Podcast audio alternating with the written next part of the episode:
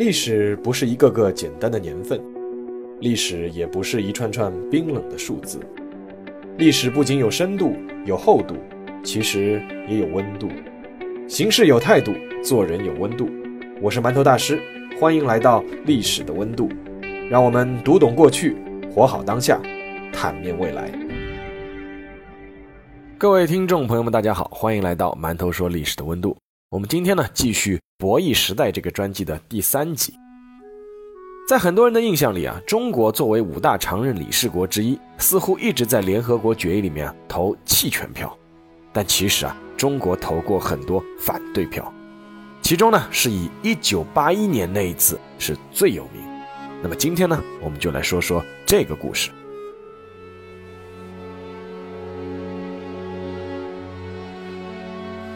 当1981年到来的时候，库尔特·瓦尔德海姆面临一个重要的抉择。此时的瓦尔德海姆是在任的联合国秘书长，而1981年正是他第二个五年任期结束的日子。这位出生在奥地利的著名外交家，在自己十年的联合国秘书长任上做的是相当不错。他在1972年上任之后啊，首先解决了联合国6500万美元的财政危机。随后，在慕尼黑奥运会惨案、第四次中东战争、伊朗人质危机、苏联入侵阿富汗、越南入侵柬埔寨等等一系列棘手问题上面，是表现的可圈可点，获得了大多数联合国成员国的认可。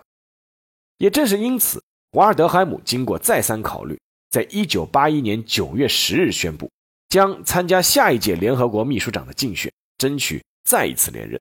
如果连任成功的话，他将成为联合国历史上任期最长的秘书长。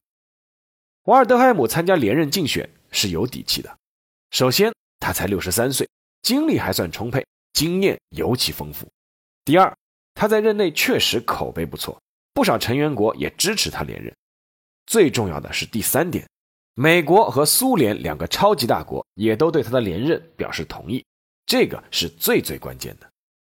按照联合国秘书长产生的办法。必须同时要满足两个条件，第一个条件，在五个联合国常任理事国和十个非常任理事国的投票中，这个候选人至少要获得九票；第二个条件，那就是五个常任理事国不能出现一票反对票，不然就要重新推选。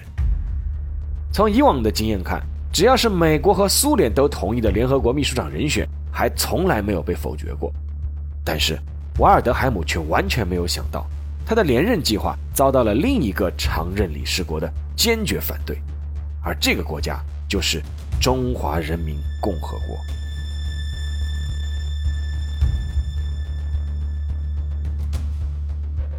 按理说啊，瓦尔德海姆其实是中国人民的老朋友。一九七一年，当时瓦尔德海姆以黑马的姿态出现在联合国秘书长的竞选行列中，当时他最后与芬兰代表雅各布森最终 PK 的。最最关键的一票就是中国投给他的。当时中国才刚刚返回联合国没多久，对此呢，瓦尔德海姆呢也是心存感激。他其实原先就发表过自己的观点，支持中国是重返联合国。事实上，在中国重返联合国那次投票当中啊，奥地利当时投的也是赞成票。那当时瓦尔德海姆的意见是什么呢？他说，随着时间的推移，情况越来越令人不可思议了。一个仅仅控制了一千六百万人口。位于中国大陆边缘的岛上政府，竟然试图代表占人类总数四分之一的十亿中国人讲话。关于中国恢复联合国席位问题的争论，已经耗费了太多的时间和精力。而在中国重返联合国之后，当时作为奥地利常驻联合国的代表，瓦尔德海姆也做过欢迎致辞。他说：“我们相信，中国参加联合国的生活将加强这个组织。”并且大大改进它促进和实现联合国宪章的宗旨以及目的的能力。我曾经在这个讲台上说过，人们普遍认为，没有中华人民共和国充分参加联合国的各项行动，我们就不可能期望这个组织所面临的许多问题取得显著进展。这些问题是同联合国的基本目标即保持国际和平和安全有关的。瓦尔德海姆当选后不久就访问了中国，成为第一位访问中国的联合国秘书长。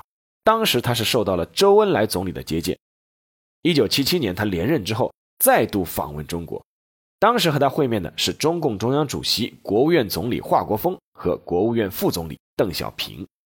那这里也借这个节目想插一句啊，关于这个瓦尔德海姆对中国人民很友好，其实网上也出现过一些段子，其中最著名的一个段子呢，就是在周恩来总理逝世的时候，瓦尔德海姆作为联合国秘书长啊，下令是叫破例在联合国总部降半旗哀悼，并且发表了著名演说啊，大致意思是说，如果谁能够像周总理那样做到没有存款、没有孩子，也可以享受降半旗待遇。然后呢，根据那篇文章写的就是。全场外交官哑口无言，随后响起雷鸣般的掌声。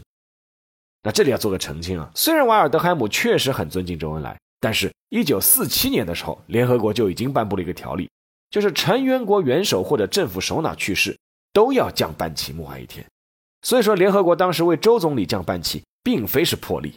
而至于那段发言，很多当时在联合国的中外外交官都表示，并没有听到过。那么话说回来。考虑到瓦尔德海姆和中国之间的彼此友好关系，似乎中国并没有反对瓦尔德海姆连任的动机。但是中国也确实有自己的理由，这个并不是针对瓦尔德海姆个人，那就是联合国秘书长不能总是由来自发达国家的欧洲人担任。从联合国成立开始，第一任秘书长是挪威的特里格韦赖伊，第二任呢是瑞典的达格哈马舍尔德，第三任好不容易是来自缅甸的吴丹。但还是因为达格哈马舍尔德在刚果出差的时候飞机失事，作为副秘书长是转正的。那当然了，吴丹第二届是连任了。那到了第四任瓦尔德海姆做了两任之后，还要再做一任的话，联合国的四任秘书长中有三任都是来自西方发达国家，第三世界发展中国家的声音实在是太微弱了。那么中国有没有自己中意的候选人呢？有，这个人。就是来自坦桑尼亚的代表萨利姆。如果你们听过这个专辑第一期，就是中国重返联合国的幕后较量那一期的话，应该会记得这个名字。当时我说，一九七一年中国重返联合国，有一个非洲代表在投票结果公布之后，在现场激动的当场跳舞。那这个人呢，就是萨利姆。萨利姆在一九六零年担任过驻中国兼朝鲜大使，和中国的关系是非常好。萨利姆还担任过近十年的坦桑尼亚驻联合国代表，当时呢，他也是坦桑尼亚的外交部长。在一九八一年六月，由五十多个国家组成的非洲统一组织一致同意推举萨利姆代表非洲大陆竞选联合国秘书长，而中国呢，也希望和第三世界国家一起推举萨利姆担任新任的联合国秘书长。毫无疑问，新一任的联合国秘书长之争。最终将在欧洲人瓦尔德海姆和非洲人萨利姆之间展开，而这两个人背后站的最大国家分别是美国和中国。一九八一年十月二十七日，较量正式展开，在联合国安理会的一个小会议厅，代表们都拿到了选票，中国代表和美国代表几乎都没什么犹豫，迅速勾上了候选人的名字。第一轮投票结果出来了，萨利姆十一票，瓦尔德海姆十票，两个人都过了至少九票这个第一个条件，但是呢都没有达到第二个条件，那就是各有一个常任理事国是投了反对票。虽然投票采用的是无记名方式，但是常任理事国投出的票会被特别标记，所以说大家都知道，萨利姆和瓦尔德海姆各自遭到了一个常任理事国的反对。而且这两个国家大家都心知肚明，那就是中国对瓦尔德海姆投了反对票，而美国对萨利姆投了反对票。于是投票只能宣布无效，重新开始第二轮投票。由于美国代表开始在各个代表之间运作，第二、三、四轮中，萨利姆的得票数是直线下降，第四轮仅仅得到了六票，已经不符合最低投票数的规定，而瓦尔德海姆一直是稳定在十票。然而，瓦尔德海姆却始终无法当选，因为中国在这四轮里每轮都投出了反对票。在这样的情况下，投票只能暂停。第二天，联合国安理会再次进行了两轮投票，萨利姆两轮都得了八票，瓦尔德海姆两轮都得了十一票。虽然瓦尔德海姆依旧领先萨利姆三票，但是还是没有用，因为中国又在两轮中投出了反对票，投票再次暂停。十月四日，在经过六天的磋商、呼吁和各种幕后沟通之后，安理会再次进行了第七轮和第八轮投票，但结果还是一样。萨利姆先后获得了九票和八票，瓦尔德海姆两轮都获得了十票，但是依旧没能当选。中国和美国在总共八轮的投票中，每轮都互相投了对方推举候选人的反对票。那这里还要插一句啊，就是在一九八一年的这场联合国秘书长竞选过程中啊，还有一个国家，它一直是号称非洲国家的天然盟友。那这个国家是谁呢？就是苏联。但是在整个过程中，苏联一直投的是弃权票，所以坚持投反对票的中国在非洲是人气急剧上升。尤其是坦桑尼亚的工作人员，在看到中国的工作人员时，都要用斯瓦希里语说一句“萨利姆齐纳拉菲克”。那齐纳呢，就是中国的意思；那拉菲克就是朋友的意思。所以说，其实他们看到中国人就说的是叫“萨利姆中国朋友”。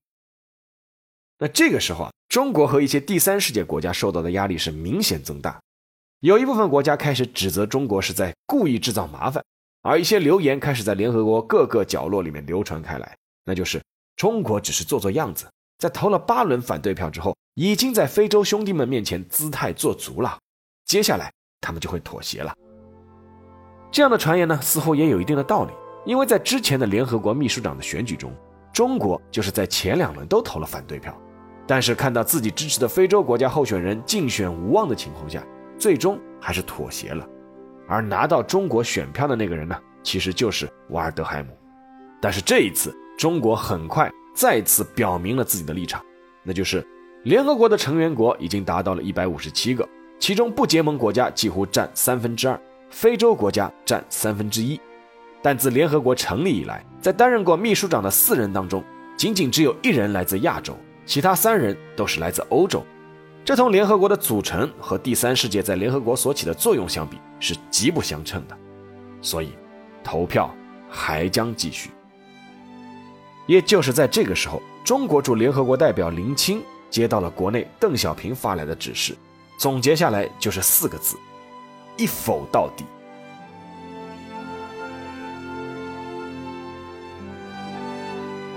十一月十七日，在投票暂停了近两周之后，战幕再度拉开。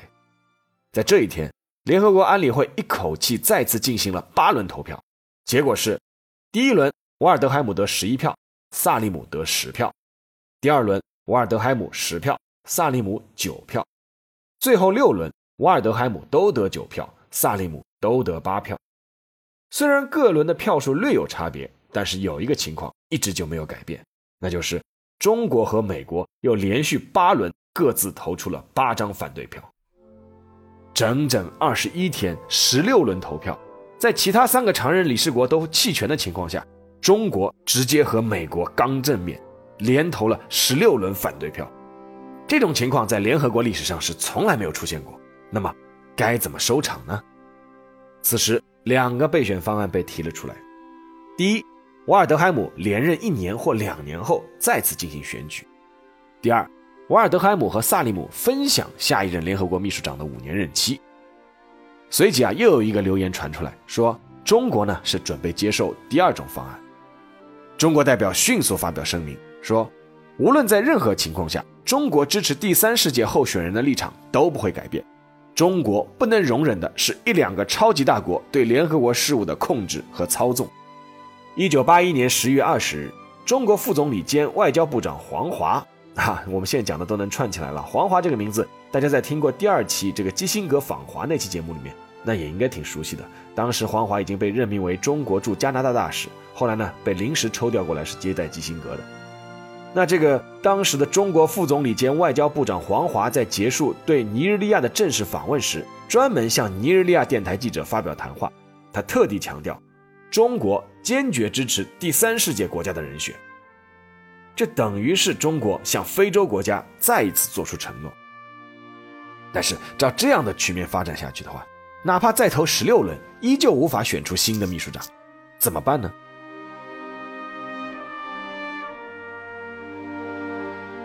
最终，首先做出改变的是瓦尔德海姆。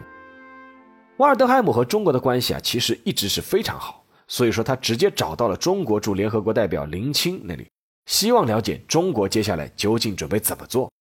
林清呢，对瓦尔德海姆也交了底，他说：“中国坚持的是原则，中国的态度不是针对你个人的。联合国成立到现在只有三十六年，啊，你一个人就已经担任了十年秘书长，这已经是很高的荣誉了。中国支持第三世界秘书长候选人的做法也是合情合理的。在听完中国的态度之后，瓦尔德海姆表示完全理解，并且呢做出了自己的决定。一九八一年十二月三日，瓦尔德海姆写信给安理会主席，要求安理会在今后就推选新的秘书长投票中，不要再把自己的名字写进去了。那等于是他放弃参加竞选。五天以后。考虑到美国肯定不会改投赞成票，所以说另一位候选人萨利姆同样也宣布退出竞选。一场僵持了十六轮的投票就此出现了转机。十二月九日，联合国安理会宣布了另外九名联合国秘书长的候选人，他们分别来自阿根廷、伊朗、秘鲁、圭亚那、巴拿马、菲律宾、毛里求斯、厄瓜多尔，还有哥伦比亚。有一个共同的特点，那就是。通通是第三世界国家。一九八一年十二月十一日，经过新的一轮投票，来自南美洲秘鲁的佩雷斯·德奎利亚尔成为下一任联合国秘书长。这一次，中国投的是赞成票，而美国也没有再投反对票。六十一岁的德奎利亚尔就此成为了联合国历史上第二位来自第三世界的秘书长。在宣誓就职时，德奎利亚尔特别强调，他说。我不会忘记自己是来自一个发展中国家。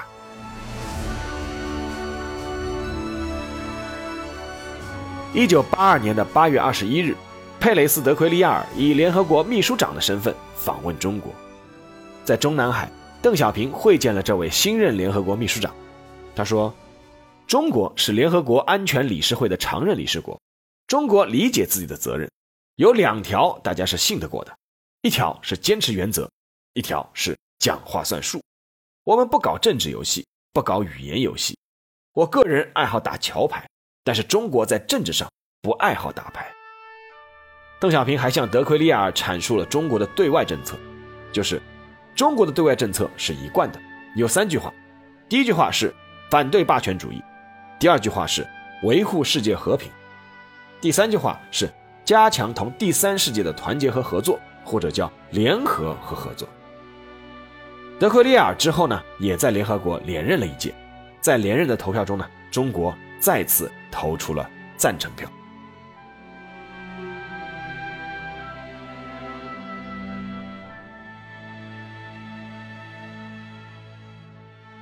好了，下面进入馒头说时间。事实上，这个一九八一年这个著名的中国连投十六轮反对票的这个事情，还有个时代背景，什么呢？就是。当时美国这个罗纳德·里根啊，刚刚当选上总统不久，由于他在竞选过程中对中国表现出了很高的敌意，在就任之初呢，更是表示呢要支持台湾，并且出售武器。当时中国和美国在售台武器谈判中啊，就陷入了僵局。然后在一九八一年的一月，邓小平通过陈香梅的谈话表达了中国的态度，概括起来说就是：首先，我们希望中美关系继续发展，但是。如果认为中国是一个无足轻重、不值得重视的国家，那么美国就错了。其次，如果认为中国现在有求于美国，而美国无求于中国，那也错了。第三，哪怕中美关系倒退，我们也不可能在台湾问题上让步。所以在九个月后的那次联合国秘书长竞选的幕后博弈背后呢，也有中国敲山震虎的目的。就在瓦尔德海姆宣布退出联合国秘书长竞选的第二天，中美双方就开始在北京就美国售台武器问题展开谈判。八个月后，经过反复艰苦的谈判，中美双方发布八一七公报，美方呢是做出了较大的让步。这个公报呢和中美的上海公报和建交公报一起，成为中美关系健康发展的三大基石。而里根总统任内八年，也被认为是中美关系最好的时期之一。当然了，后面发生的那些事情，并不能完全说是因为中国在联合国秘书长竞选这件事情上的强硬态度引发的，但是肯定还是有一定的因素包含在内的。所以说，在外交这个大舞台上，何时强硬，何时妥协，尺寸到什么程度，火候如何把握，实在是有太大的学问。当然了，一切的手段背后，关键呢，还是要自身先有实力。打铁还需自身硬。